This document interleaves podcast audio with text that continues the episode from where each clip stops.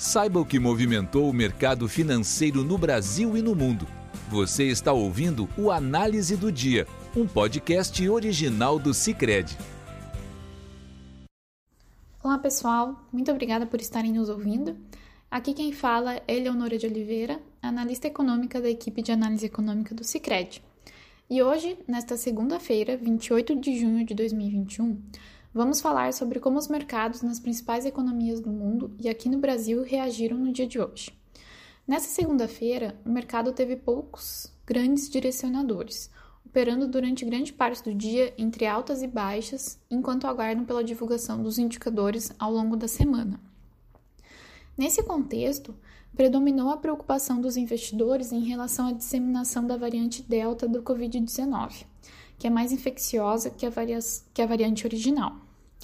Frente aos potenciais riscos que a disseminação mais aguda da variante pode impor para a recuperação da economia global, os investidores buscavam posições mais seguras nesta segunda-feira. Nos Estados Unidos, essa procura se traduzia na queda generalizada dos rendimentos dos títulos da, da dívida pública norte-americana, em função da maior demanda pelos mesmos e em resultados mistos nos principais índices acionários. No horário de fechamento desse podcast, o Nasdaq avançava 0,68%, favorecido pelas ações de tecnologia que apresentavam alta. Já o Dow Jones recuava 0,47%, puxado pela queda das ações de companhias aéreas. Na Europa, os mercados acionários também mostraram sinais mistos ao longo do dia, mas terminaram o pregão em território negativo. A preocupação com a disseminação da variante Delta do Covid-19 pelo continente ficou no radar dos investidores. Hoje, Portugal impôs novas medidas de restrição na região de Lisboa devido ao aumento de novos casos ligados à variante. Vale destacar, porém, que o número de novos casos na região ainda é baixo e as evidências até agora disponíveis parecem apontar que as vacinas atualmente sendo aplicadas ainda se mostram eficazes contra essa nova variante. Ainda assim, predominou o tom de preocupação e os mercados fecharam o dia em terreno negativo. O DAX na Alemanha recuou 0,34%, o FTSE 100 fechou em queda de 0,88% e o CAC 40 na França caiu quase em por cento, 0,98%. O dia de negociações aqui no Brasil também não era muito positivo. O mercado ainda refletiu de forma bem negativa a segunda etapa da reforma tributária apresentada pelo governo na sexta-feira. Conforme comentamos lá, né, a proposta tem entre seus principais pontos o aumento da faixa de isenção do imposto de renda de pessoa física para até R$ 2.500 e a restrição do desconto simplificado a quem ganha até 40 mil por ano.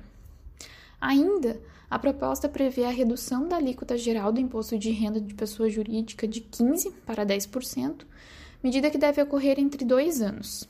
E, por fim, a proposta também eleva a taxação das operações no mercado financeiro em 15%, acabando com a isenção de, rendimento para, de rendimentos para pessoas físicas nos fundos imobiliários e com juros sobre capital próprio.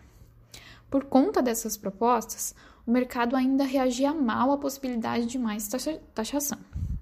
No mesmo sentido, também não contribuiu os ruídos políticos ligados à pandemia, já que o Ibovespa também refletia a oitiva do deputado federal Luiz Miranda, que acusa o presidente Jair Bolsonaro de prevaricação no caso da compra da vacina indiana Covaxin. O presidente nega que estava ciente das irregularidades. Ainda, nos choques externos, a Bolsa Brasileira também sofria com as preocupações da variante Delta da Covid-19 em alguns países e a expectativa por sinalizações da política monetária norte-americana, já que a semana conta com o discurso de vários membros regionais do Fed, o Banco Central norte-americano, o que acaba deixando os investidores menos propensos ao risco. Com isso, o Ibovespa apresentava queda de 0,16% no momento de gravação desse podcast, Ainda, em meio ao nosso contexto interno conturbado e cautela dos agentes externos, a taxa de câmbio se desvalorizava marginalmente, sendo cotada a R$ 4,94. No mercado de juros, a curva de juros apresentava queda em relação à sua abertura, com o contrato DI de 5 anos sendo negociada uma taxa de 7,93% ante abertura de 8,05%. E a de 10 anos, sendo negociada uma taxa de 8,92% ante abertura de 8,98%. É, dentre os indicadores divulgados hoje, o destaque foi o Índice de Confiança da Indústria, divulgado pelo Instituto Brasileiro de Economia da FGV.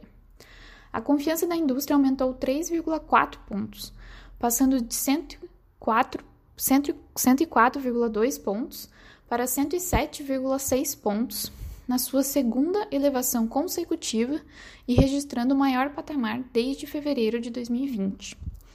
O avanço refletiu a melhora tanto na situação corrente quanto nas expectativas para os próximos meses.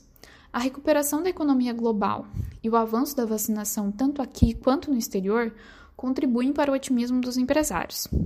Entretanto, é importante recordar que o setor ainda enfrenta dificuldades, como a escassez de insumos e outros aumentos de custos, como energia elétrica mais cara, o que pode limitar o crescimento prospectivo. Na agenda de indicadores, o mercado ainda esperava pela divulgação dos dados do CAGED, que retrata o mercado de trabalho formal brasileiro, mas o dado ainda não havia sido divulgado no momento de gravação desse podcast. Com isso, encerramos nosso episódio de hoje. Obrigada por estarem nos ouvindo. Nos encontramos amanhã. Você ouviu o Análise do Dia, um podcast original do Cicred. Até a próxima!